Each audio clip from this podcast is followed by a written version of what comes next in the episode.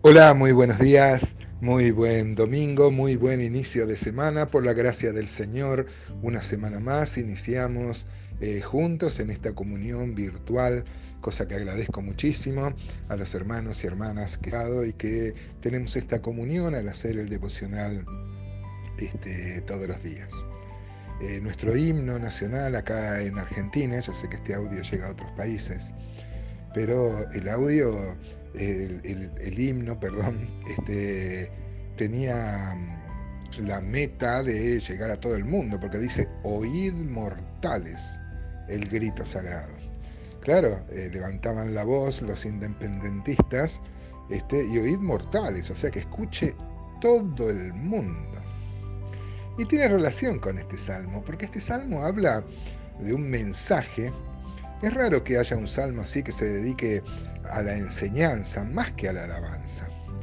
Eh, pero acá encontramos una enseñanza fundamental para la vida y, una enseñanza fundamental acerca de la muerte, porque de lo que habla este salmo es de la muerte, de los esfuerzos en esta vida, de que vale acumular riquezas si, si la vida es breve, si la vida este, un día se acaba y nada vamos a llevar a la tumba como dice el apóstol Pablo, texto que vamos a citar.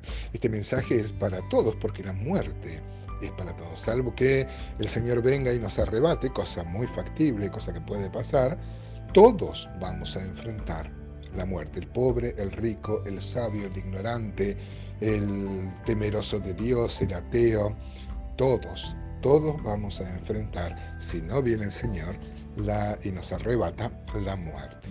Dice el Salmo 49, eh, oíd esto pueblos todos, miren, escuchad habitantes todos del mundo, así los plebeyos como los nobles, el rico, el pobre juntamente, mi boca hablará sabiduría y el pensamiento de mi corazón inteligencia, inclinaré el proverbio, mi oído declararé con el arpa mi enigma. Oh, qué bien el salmista convoca a todos a escuchar lo que tiene para decir, ¿no?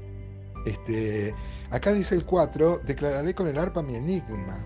Es el equivalente a la palabra misterio en el Nuevo Testamento.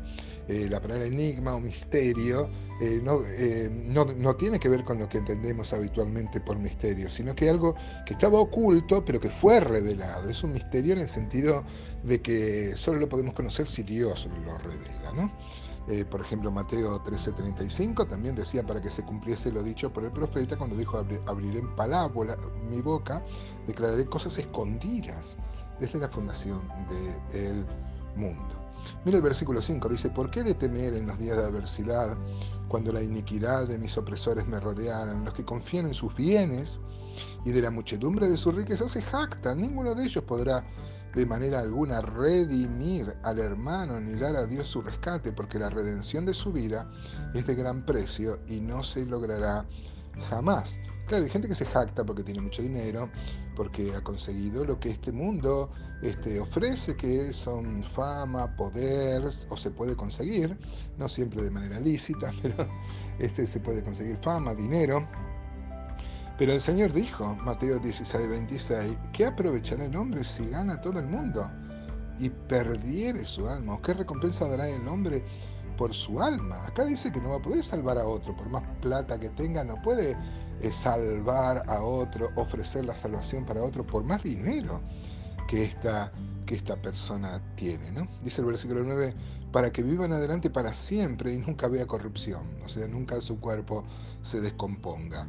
Este, esto no, puede pasar. ¿Por qué? Por más dinero y poder que tenga una persona, igual se va a enfrentar con la muerte. Una vez leí algo que se adjudica a Alejandro Magno. Después leí otros que discutían, dicen que no es de Alejandro Magno, pero dice que él mandó que cuando lo... Mm, eh, cuando muera lo pongan sobre una camilla y lleven su camastro del, difunto, digamos, este, los médicos, para mostrar que los médicos no pudieron hacer nada ante la muerte. Y también para que él eh, podría mostrar las manos, para que vean que no se podía llevar nada de todo lo que había, de todo lo que había acumulado en esta vida. Si es así, si es verdad, habla de una gran sabiduría que tenía Alejandro, porque él reconocía que no se podía llevar nada a esta, al otro lado, ¿no es cierto?, cuando crucemos el puente.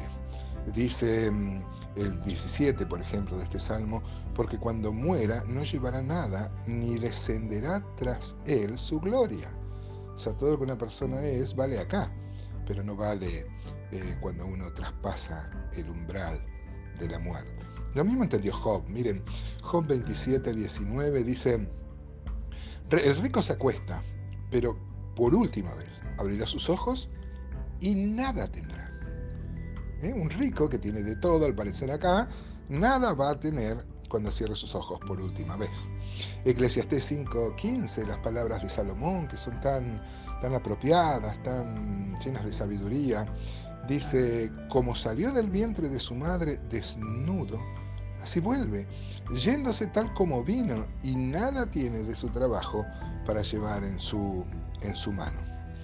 Y 1 Timoteo 6, 7 parece hacerse eco el apóstol Pablo, escribiéndole a Timoteo esta, esta máxima filosófica, este, es un patrón moral, esto dice, porque nada hemos traído a este mundo y sin duda nada podremos sacar. Nacimos sin ropa, sin posesiones, sin nada y así nos vamos a ir.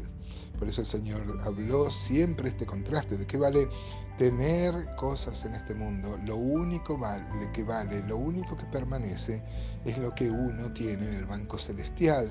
Es la, la vida que agrada a Dios, la vida de comunión con Dios, la vida de servicio a Él, porque Él nos compró, como decía antes el Salmo, ¿quién va a redimir, ¿no es cierto?, este, a un esclavo. Dice la Biblia que nosotros somos esclavos y comprados fuimos por precio, dice el apóstol Pedro, y este precio es un precio invalorable, inescrutable, incalculable, que es precisamente la sangre de Jesucristo. Dice el versículo 18, aunque mientras viva llame dichosa a su alma, y sea loado cuando prospere, generalmente eh, la gente rica es, poderosa, es famosa, es envidiada. Miren, los bienes tienen ese poder corruptor, ¿no? Porque el pobre quiere tenerlos y el rico descansa su confianza en ellos y ambos se equivocan. Porque los bienes no ofrecen, como dice este salmo, la posibilidad de comprar la vida eterna. ¿Cuántos ricos quisieran comprar este, el cielo? Y esto no se puede porque eh, ni aún con nuestras buenas obras, Dios la ofrece, ¿no? Este, dice, entrarán en la generación de sus padres y nunca más verán la luz. El hombre que está en honra y no entiende, semejantes a las bestias que perecen. Miren, amados hermanos, somos amonestados en esta mañana a reflexionar sobre este tema cuasi filosófico, ¿no? Hablar de la muerte. Salvo que nos venga a buscar el Señor, vamos a enfrentar la muerte. Y lo que acumulemos en esta vida de nada vale. Solo sirve lo que acumulemos en nuestro banco celestial. ¿Qué tal, mi hermano? ¿Cómo andás con esa AFJP? ¿Cómo andás con esos depósitos en el cielo?